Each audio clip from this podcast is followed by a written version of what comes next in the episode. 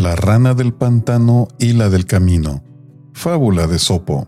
Vivía una rana felizmente en un pantano profundo, alejado del camino, mientras su vecina vivía muy orgullosa en una charca al centro del camino. La del pantano le insistió a su amiga que se fuera a vivir al lado de ella, alejada del camino, que allí estaría mejor y más segura pero no se dejó convencer diciendo que le era muy difícil abandonar una morada donde ya estaba establecida y satisfecha. Y sucedió que un día pasó por el camino sobre la charca un carretón y aplastó a la pobre rana que no quiso aceptar el mudarse. Moraleja, si tienes la oportunidad de mejorar tu posición, no la rechaces.